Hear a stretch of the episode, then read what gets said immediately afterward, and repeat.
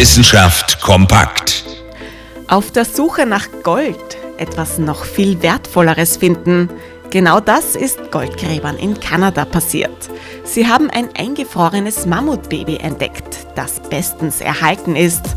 Und das, obwohl es schon seit mehr als 30.000 Jahren im Permafrostboden liegt. Eine wissenschaftliche Sensation, das kleine Wollhaarmammut. Haut und Haare haben die Zeiten überdauert und sogar die Nägel an den Füßen. Damit ermöglicht uns das Mammutbaby einen Blick zurück in die Eiszeit. Einen Namen hat es auch bereits erhalten, Nun Cho Ga.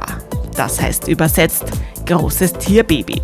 Und das, obwohl es nur 140 cm misst.